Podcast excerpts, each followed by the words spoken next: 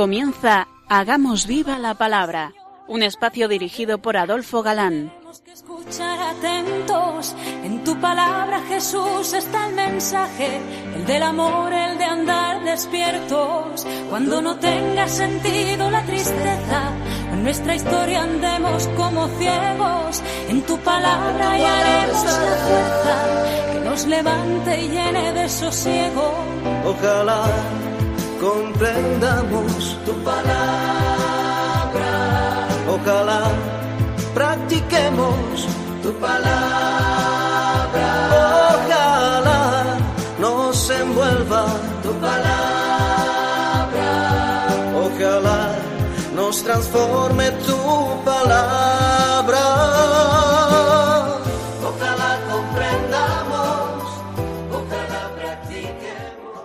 Hola queridos oyentes. Un día más, en esta emisora de la Madre, nos encontramos con vosotros a través de las ondas y encantados de nuevo de compartir el gozo de disfrutar la palabra de Dios, buscando en vuestra compañía su vigencia y fuerza para nuestra vida. Estamos aquí de nuevo, María José. Adolfo.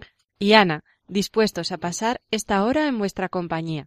Bienvenidos a nuestro programa Hagamos viva la palabra. Hola amigos, eh, gracias por vuestra escucha. Bienvenidos un día más a este encuentro con la palabra. Comenzamos hoy una nueva etapa, con un nuevo tema. Y sí, y sí, es verdad, algunos habéis acertado con el tema, que es el profetismo. Todas las sugerencias las tenemos en cuenta, pero vamos a empezar por aquí.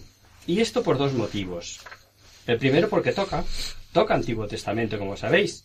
Solemos alternar Antiguo y Nuevo. Y segundo, porque hace dos años, cuando hablábamos de la historia de la salvación, a través del Antiguo Testamento, salían continuamente estos personajes, los profetas, y ya decíamos entonces que merecían estudio aparte. Y vamos a comenzar con uno de los llamados menores, concretamente Amós. Pero en primer lugar vamos a situarnos y haremos una pequeña introducción al profetismo.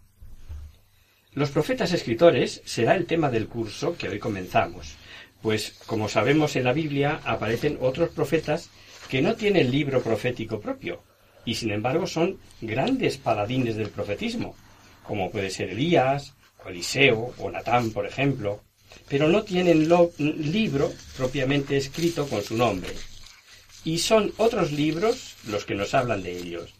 Nosotros no, nosotros vamos a estudiar solamente los que tienen libro, es decir, los profetas escritores. Cuando la Iglesia lee el Antiguo Testamento, investiga en él lo que el Espíritu Santo, que habló con los profetas, quiere decirnos acerca de Cristo. Dice el Catecismo de la Iglesia Católica a propósito de los profetas. Los profetas. La fe de la Iglesia entiende aquí a todos los que el Espíritu Santo ha inspirado, en la redacción de los libros santos, tanto del Antiguo como del Nuevo Testamento. La tradición judía distingue la ley, los cinco primeros libros o Pentateuco, los profetas, que nosotros llamamos libros históricos y proféticos, y los escritos, sobre todo los libros sapienciales y en particular los salmos. Profetas, por tanto, son en sentido muy amplio todos los que han participado en la redacción de los libros de la Biblia. Profetas son, en esencia, los movidos por Dios, los que hablan en su nombre. Y los son, obviamente, los que han dejado plasmado su mensaje en estos libros, los libros proféticos. Dejando de lado las dos primeras acepciones, en este curso nos vamos a ocupar exclusivamente de los libros proféticos en sí, y que en el canon comprende los cuatro profetas llamados mayores por ser los más extensos Isaías, Jeremías, Ezequiel y Daniel. y los doce profetas menores. Amós, Oseas, Miqueas, Sofonías, Nahum, Abacuc, Ageo, Zacarías, Malaquías, Joel, Jonás y Abdías. Chupao, seguro que lo repetís ahora mismo, ¿verdad? Y, veremos también el libro de las lamentaciones y Baruch, que son dos libros ligados al profeta Jeremías. Pues Baruch es atribuido a él por la Vulgata y, eh, eh, o sea, lamentaciones se lo atribuye a en Jeremías en la Vulgata. Y el otro escrito, el de Baruch, es el que ha escrito su secretario y que lleva su nombre. En consecuencia, nos ocuparemos de la introducción, marco histórico, exégesis general e interpretación, así como de las citas de estos libros que aparecen frecuentemente en el Nuevo Testamento y que tan importantes fueron tanto entonces como hoy. Para comprender el mensaje cristiano, en esencia, como anunciado y, prefigurado perdón, por Dios mediante los profetas. Hemos de tener en cuenta que los oráculos, o sea, las enseñanzas y directrices que contienen, orientaron al pueblo elegido desde el siglo VIII hasta el siglo II antes de Cristo, es decir, durante el período más importante de la historia de Israel, y abrieron la puerta a la venida del Mesías que tendrá lugar con la encarnación de Jesucristo, como sabemos. Pues bien, antes de comenzar el estudio de estos 18 libros del Antiguo Testamento, 20 si contamos Lamentaciones y Barú, conocidos como libros proféticos, vamos a recordar también unas palabras del Concilio Vaticano II en la Constitución dogmática de Iberbun. El concilio advierte que el autor principal de la Biblia es el Espíritu Santo, y a continuación dice En la composición de los libros sagrados, Dios se valió de hombres elegidos que usaban todas sus facultades y talentos de este modo obrando Dios en ellos y por ellos como verdaderos autores, pusieron por escrito todo y sólo lo que Dios quería. Hace unos dieciséis siglos, también un santazo como San Agustín, obispo de Hipona, decía Por medio de hombres y al modo humano, Dios nos habla, porque hablando así nos busca. Y esto hay que repetirlo.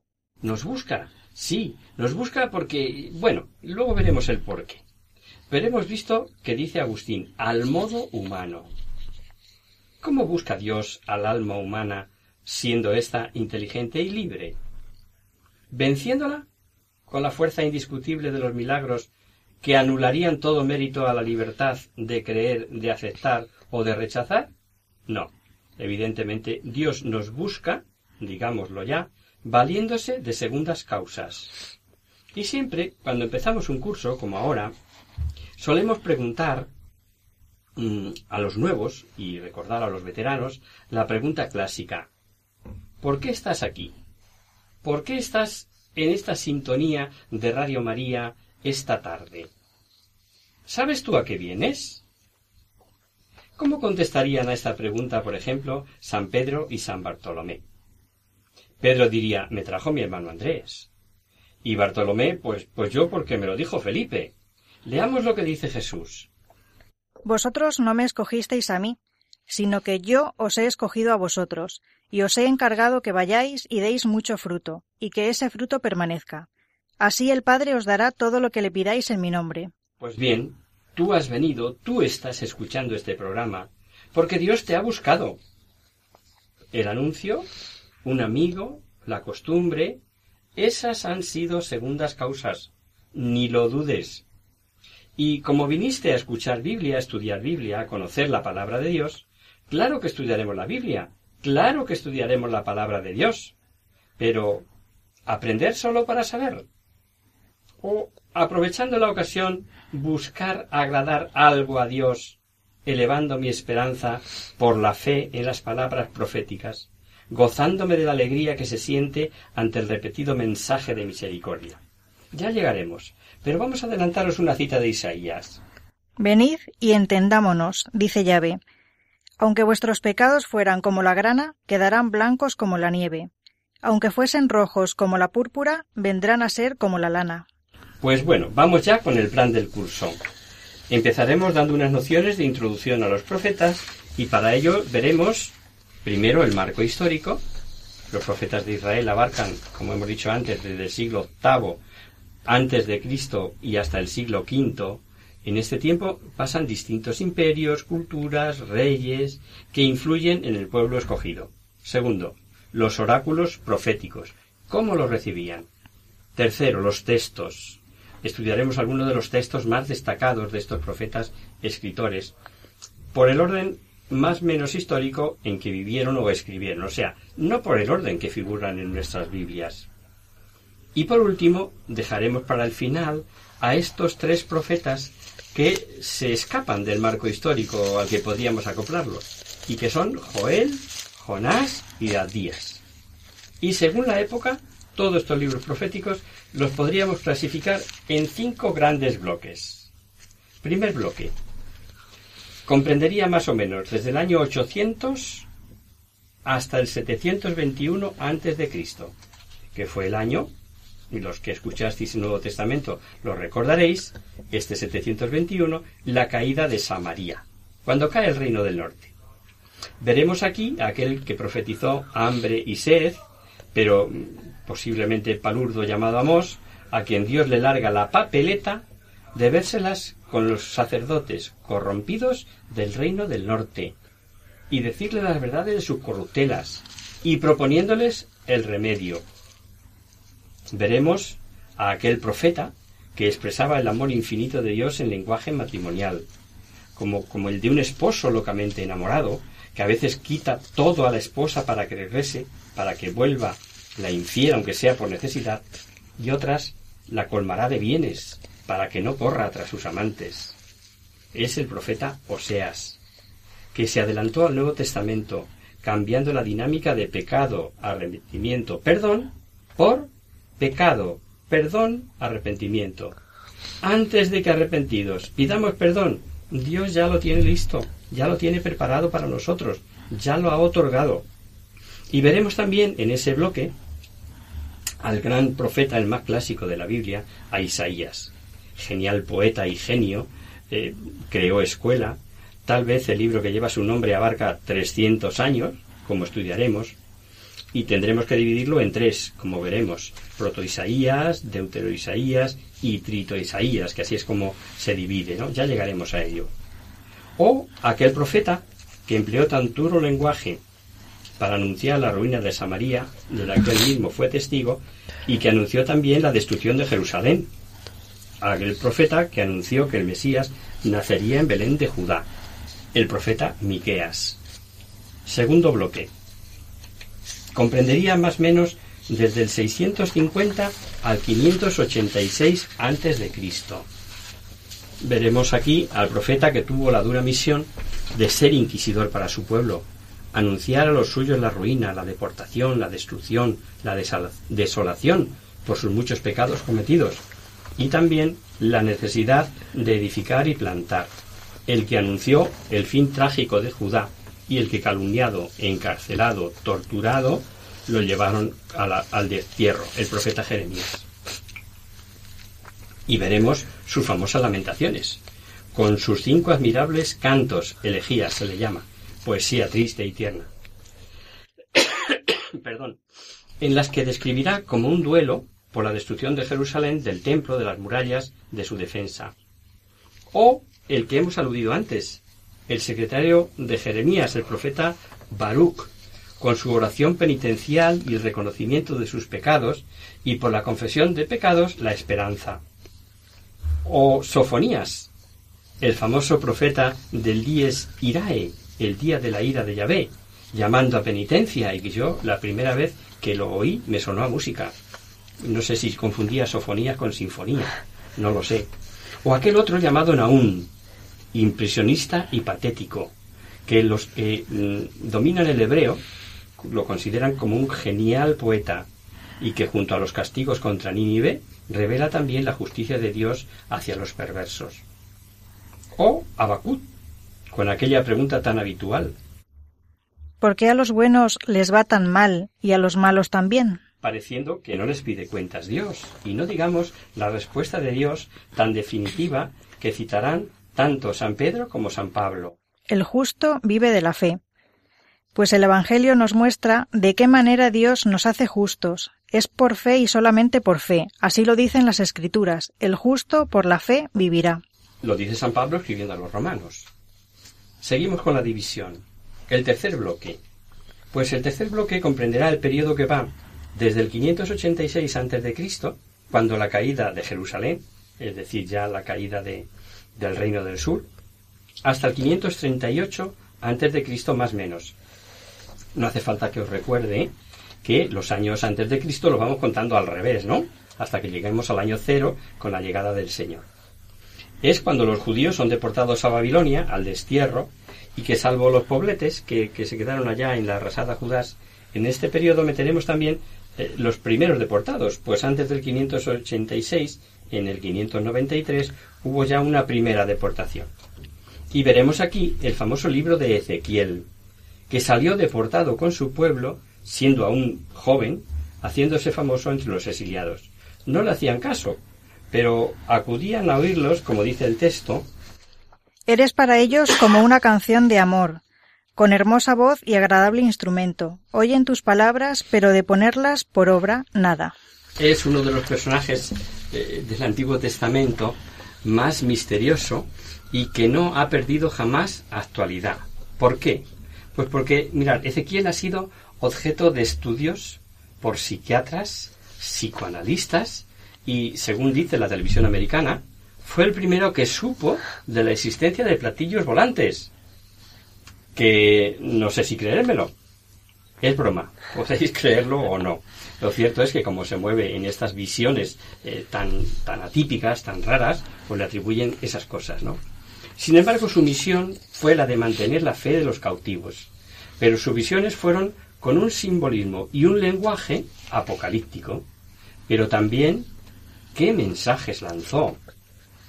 Ya veremos en su día sobre, sobre la obligación de evangelizar, sobre la retribución personal, sin echar la culpa de las caídas a otro, al empedrado, eh, y cómo no, reveló también la restauración completa de Israel, de nuevo pueblo de Dios con la nueva alianza.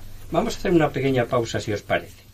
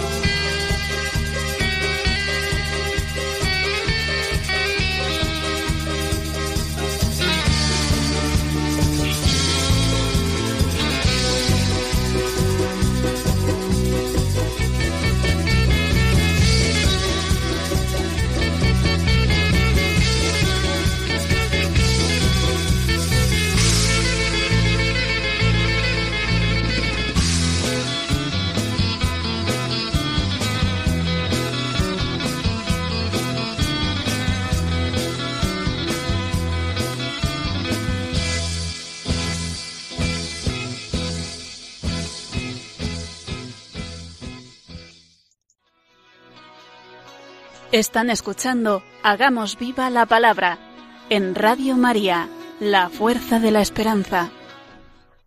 Amigos, de nuevo con vosotros tras este breve descanso musical. Os recordamos, queridos oyentes, que sintonizáis el programa Hagamos viva la palabra. Si queréis contactar con nosotros vía correo postal, lo podéis hacer a Radio María, Paseo Lanceros número 2, primera planta 28024 de Madrid y si preferís al correo electrónico hagamos viva la palabra arroba radiomaria.es. Para los que se acaban de incorporar, decirles que estamos analizando en este nuevo curso los profetas escritores del Antiguo Testamento. Eh, sí, y antes de empezar a analizar cada uno de los libros proféticos, estamos haciendo una pequeña introducción para situarnos históricamente. Y decíamos que lo veremos en el orden cronológico en el que fueron escritos, no en el orden que aparecen en nuestras Biblias. Y hacíamos como grande, eh, cinco grandes divisiones, cinco grandes bloques, enmarcándolos en la historia y ya habíamos detallado lo que contienen los tres primeros. Vamos con el cuarto. El cuarto bloque comprendería más o menos desde el año 538 hasta el 510 a.C. Y es la época de la repatriación, aquel gran guerrero y mejor político que fue Ciro II el Grande, fundador del imperio persa, que lanzó aquel famoso decreto por el que dejaba en libertad a los deportados para volver a su tierra, para animar a construir, reconstruir el templo y las murallas, envía Dios, perdón, al profeta Ageo, porque había cundido el desánimo entre los que habían regresado del destierro. Era desánimo, sí, pero ojo, solo para construir el templo. Pues para ellos buenas casas artesonadas se construían. Ya lo veremos en su día. Y contemporáneo de Ageo es el profeta Zacarías, que también estuvo interesado en la reconstrucción del templo, pero con una visión nueva, pues prefiguraba la restauración mesiánica. Es por ello mm, más espiritualista y escatológico. Habla no sólo de rituales, es profeta de grandes visiones sobre la verdad, la misericordia, el juicio justo. Y otro profeta de esa época es Malaquías, que es uno de los más citados en el Nuevo Testamento y que parece tuvo la gran misión de recordar lo que ya habían anunciado profetas anteriores. Tuvo que enfrentarse con una sociedad desilusionada, falta de fe en Dios, y fue un celoso defensor del culto, defensor del culto y profetizó ni más ni menos que la Santa Misa. Porque desde el otro orto del sol hasta el ocaso es grande mi nombre entre las gentes, y en todo lugar ha de ofrecerse a mi nombre un sacrificio humeante y una oblación pura, pues grande es mi nombre entre las gentes, dice Yahvé de los ejércitos. Cita súper conocida por muchos de nuestros oyentes, pues no es la primera vez que hacemos alusión a ella. Y por último, en el quinto bloque, veremos con Daniel a esos profetas que decíamos antes del descanso que no podíamos enmarcar en ninguna época concreta. Eh, Joel, Jonás y Atías. Veremos al profeta Daniel que tiene un nuevo estilo llamado apocalíptico en el que mezcla posiblemente diversos periodos de la historia. Es un libro para sostener la fe y la esperanza en tiempos difíciles de persecuciones y martirios. Daniel nos recordará que Dios está por encima de los acontecimientos, de los elementos y de los personajes, y nos dará un gran avance en la revelación de Dios sobre ángeles, sobre angelología, sobre la doctrina del premio y el castigo, y sobre la gloriosa segunda venida de Jesucristo dirá concretamente. Seguía yo mirando en la visión nocturna y vi venir sobre las nubes del cielo a un hijo de hombre, que se llegó al anciano de días y fue presentado ante éste. Fuele dado el señorío, la gloria y el imperio, y todos los pueblos, naciones y lenguas le sirvieron, y su dominio es dominio eterno, que no acabará, y su imperio, imperio que nunca desaparecerá. Y de estos tres, Joel, Jonás, Adías, Joel, ¿lo censuramos? Mira que hablar hoy de penitencia, mira que ir a hablar hoy de ayuno, pero está loco. Más, como si arrancamos hojas antes de tiempo, lo estropeamos, pues silencio, lo daremos también. Jonás. ¿Sabéis quién es Jonás? Sí, hombre, el de la ballena. Importante mensaje nos transmite, aparte de lo de la ballena. La predicación puede mover a penitencia a todos los pueblos.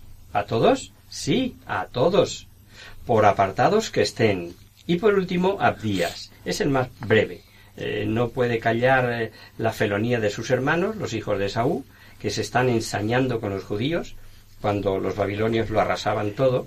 Mas, ¿cómo se expresan los profetas? ¿Cómo dan su mensaje? Pues fieles a su misión, están libres de prejuicios. A veces se expresan mediante acciones o actitudes para que impresionen más a sus oyentes, eh, como queriendo que entrase por los ojos sus enseñanzas y sus anuncios. Y veremos, por ejemplo, a Isaías descalzo y sin sus ropas de profeta para demostrar lo poco que le serviría ampararse en la ayuda de Egipto. Por aquel tiempo habló el Señor por medio de Isaías, hijo de Amós, y le dijo Quítate esa ropa áspera que llevas puesta y el calzado que llevas en los pies. Isaías lo hizo así, y se quedó descalzo y medio desnudo. Entonces dijo el Señor Mi siervo Isaías ha estado descalzo y medio desnudo durante tres años, como señal y anuncio para Egipto y Etiopía. Así también el rey de Asiria llevará el destierro a los egipcios y a los etíopes, sean viejos o jóvenes, descalzos y desnudos, con las nalgas al aire para su vergüenza. Veremos a Jeremías arrastrando cadenas con un yugo al cuello, profetizando que si seguían en la infidelidad, así se verían cautivos, y no sólo los del reino de Judá, sino todos cuantos no se sometiesen a Nabucodonosor. Y le dijo, Hazte unas correas y un yugo y póntelo sobre el cuello. A Ezequiel le hace pelarse el pelo, raparse, para anunciar el destino de los exiliados, etcétera, etcétera. El Señor me dijo, Ahora, hombre, toma un cuchillo afilado como una navaja de afeitar y rápate la cabeza y la barba. Toma luego una balanza y divide tu pelo en tres partes. Etcétera, ¿no? Y es que emplean muchas veces acciones simbólicas como representación plástica de enseñanzas teológicas. Y es muy importante, para entender la Biblia, ponerse en la época.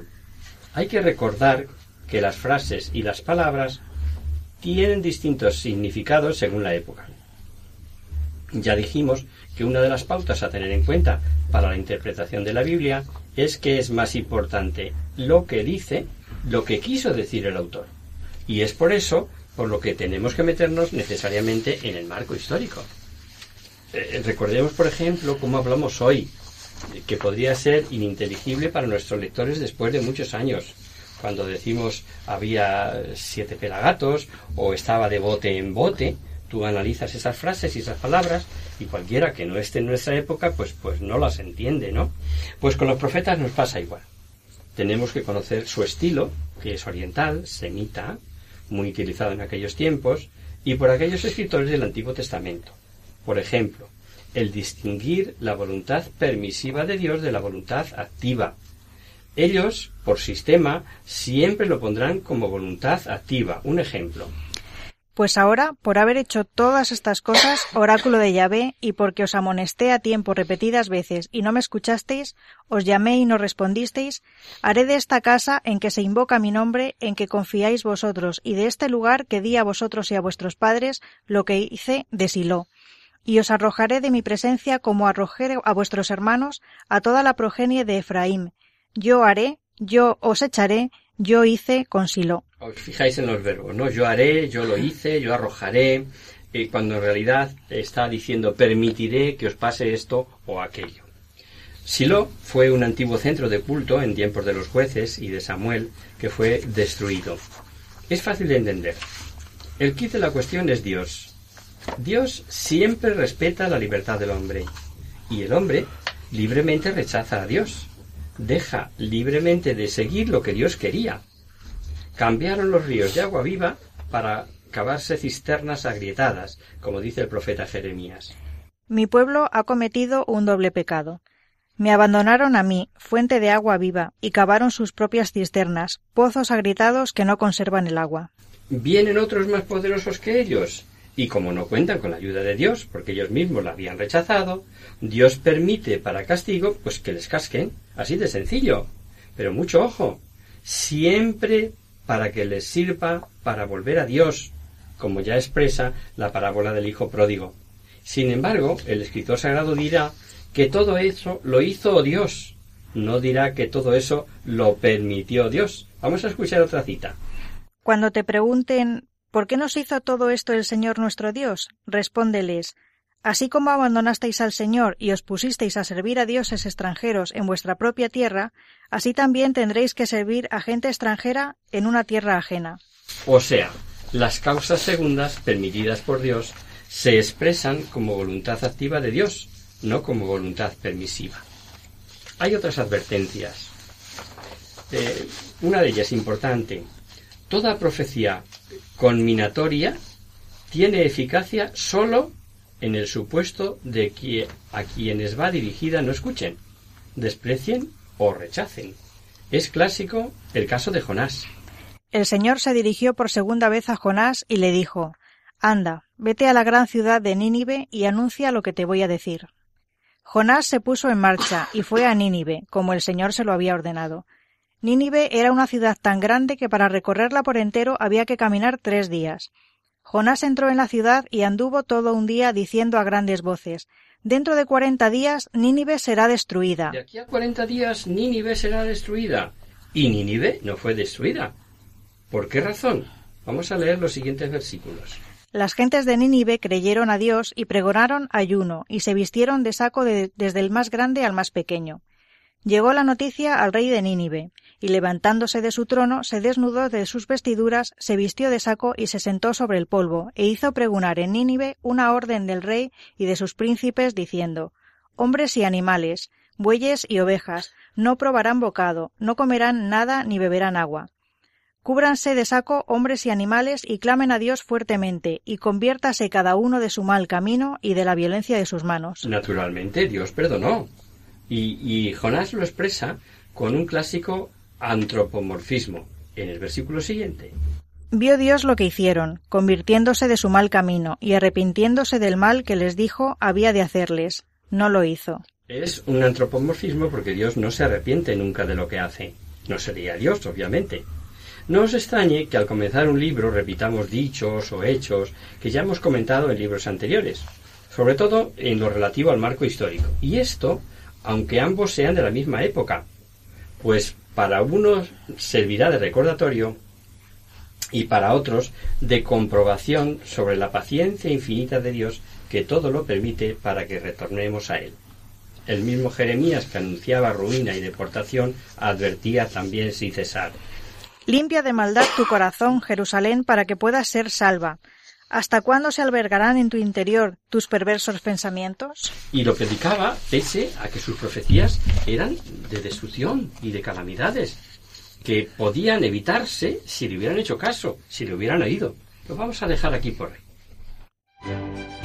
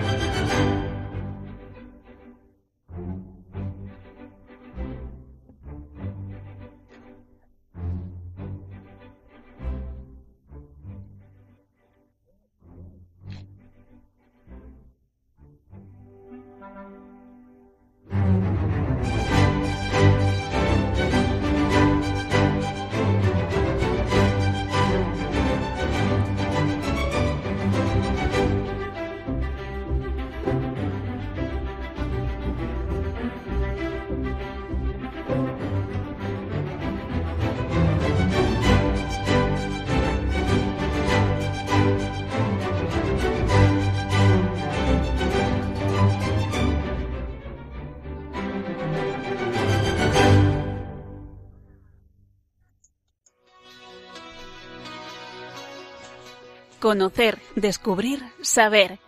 En Hagamos Viva la Palabra.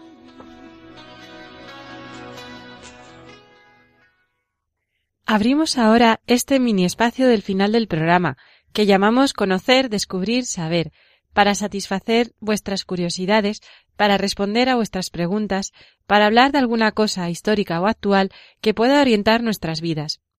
En esta ocasión no hemos recibido ninguna consulta, así que nos vamos, os vamos a hablar de dos valores humanos que hacen que con pequeños detalles la vida sea más bonita.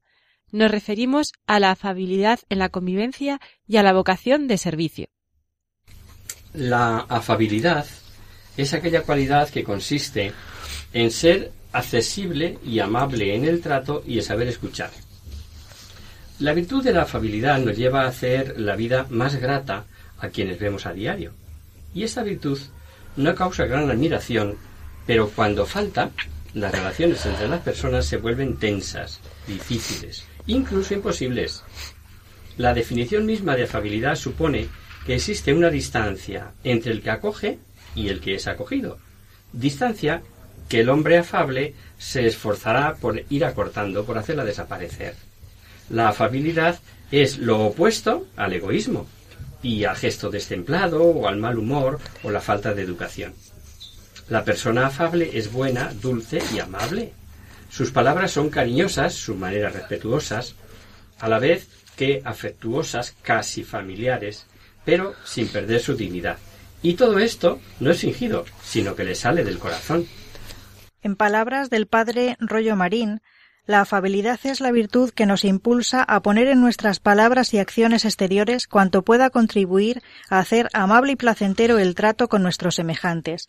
Teología de la Perfección Cristiana, Padre Rollo Marín. Como cristianos siempre debemos ir un poquito más allá. Al cultivar la afabilidad, que es la virtud social por excelencia del cristiano, podemos convertir ese trato afable en un acto de caridad si lo hacemos por amor a Dios. Así, la caridad eleva y enriquece esta virtud. Una persona afable será indulgente mm, con las faltas del prójimo, paciente, afectuosa y amable, especialmente en las conversaciones. Hablará de buenas maneras, con naturalidad, calidez, sencillez.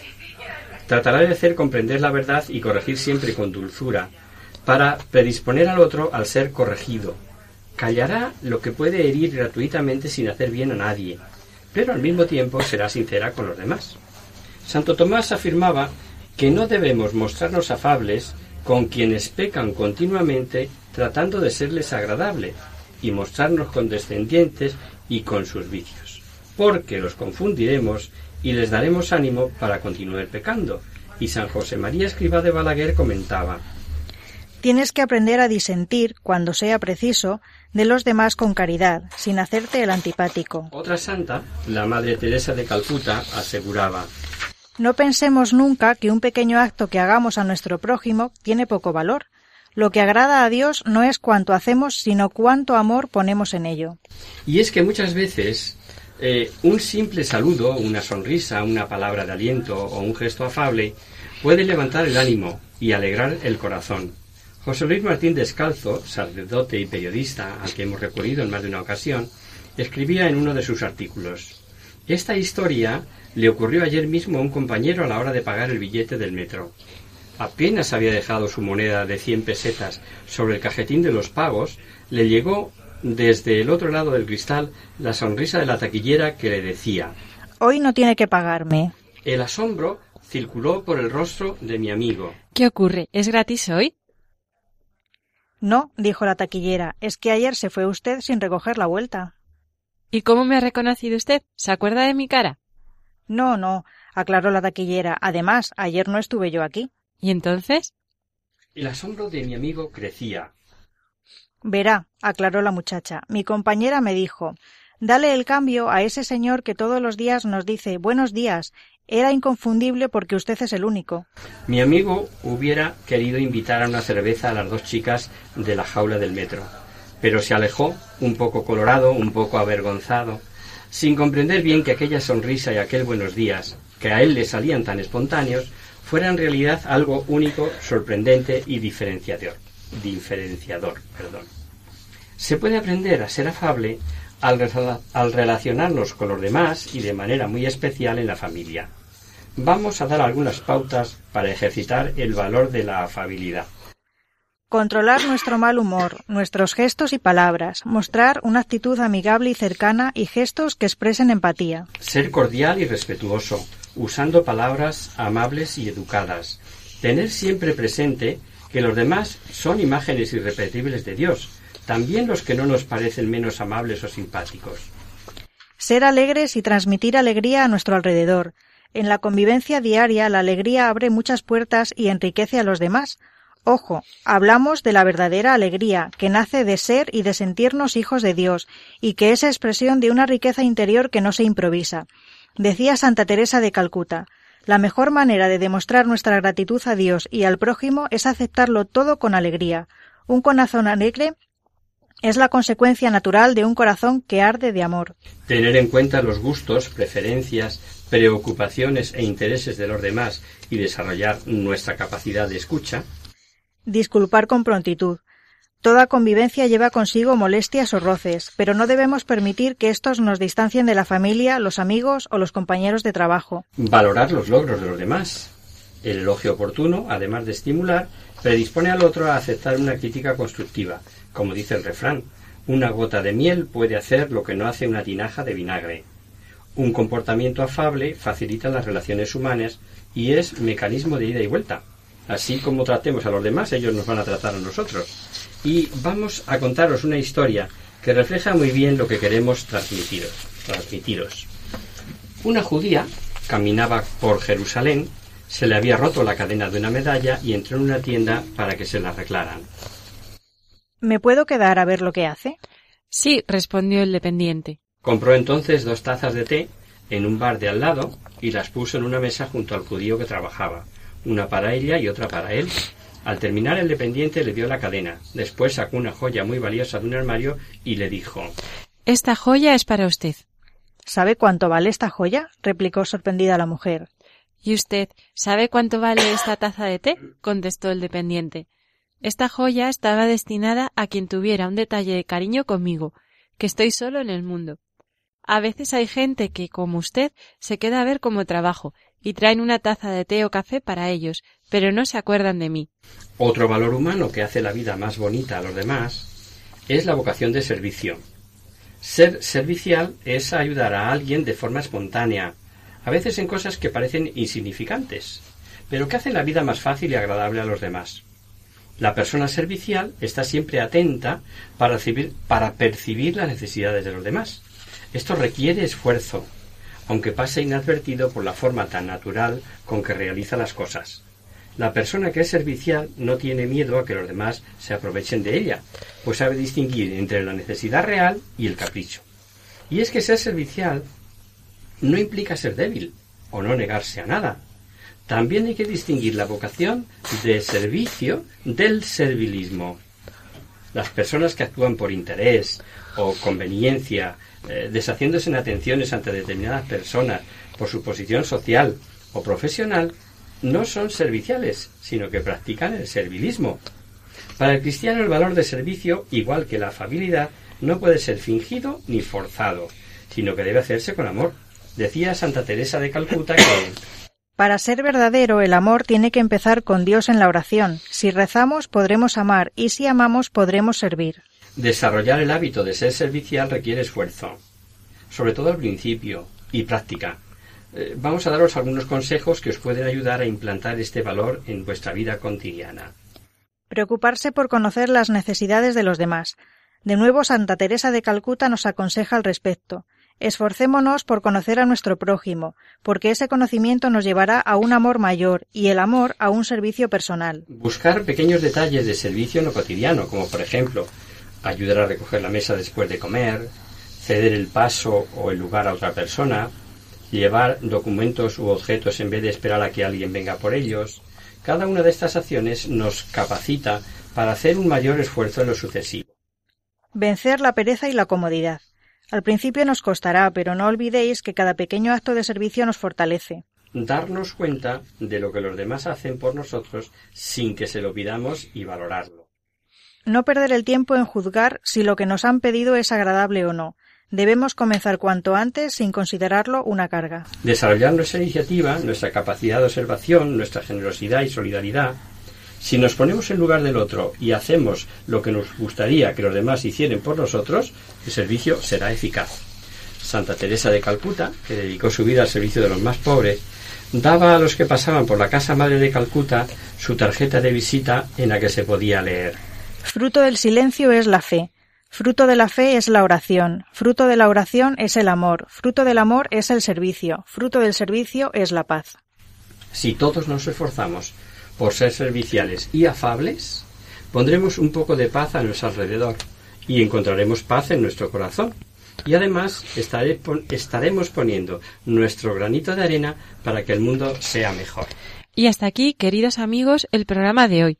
Os dejamos con nuestra sintonía y os recordamos que si queréis dirigiros al programa para cualquier duda, aclaración o sugerencia, participando en el espacio de conocer, descubrir, saber, estamos a vuestra total disposición y encantados de atenderos en la siguiente dirección.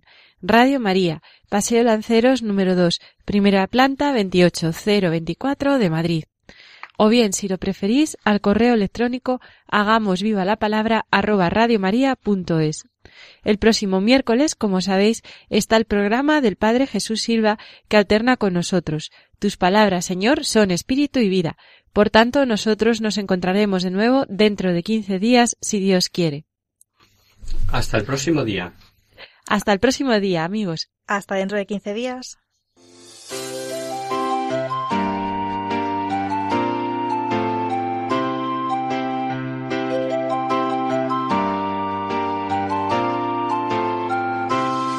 En tu palabra, Señor, clave. Solo tenemos que escuchar atentos.